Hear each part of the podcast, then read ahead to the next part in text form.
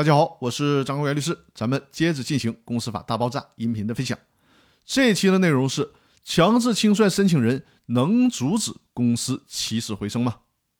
在强制清算过程中，如果强制清算的申请人在其个人债权及他人债权均得到全额的清偿之后，被申请人决定继续经营的，也就是说决定起死回生的，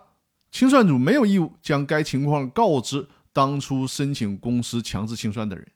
即便是申请人坚决不同意终止公司强制清算程序，也是不行的。就像最高法院在清算纪要的理解与适用当中所说的，申请人为自身债权能够获得及时有效的清偿而申请人民法院对公司进行强制清算的，这也是申请人的私权，并不具有公权的性质，并没有要求人民法院继续进行强制清算程序的权利。所以说呢。公司股东会、股东大会作出决定继续存续公司的，没有义务通知申请人。人民法院在收到被申请人关于终结清算程序的申请，也没有义务通知申请人，更没有义务去征求其意见是否同意终结清算程序。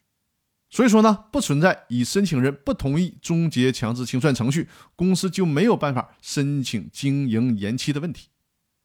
只要是强制清算的申请人，在其个人债权及他人债权都得到全额清偿之后，人民法院作出终结清算程序裁定之前，被申请人，也就是被申请强制清算的公司，就可以申请经营期限的延期，也就是说呢，就有机会要求起死回生。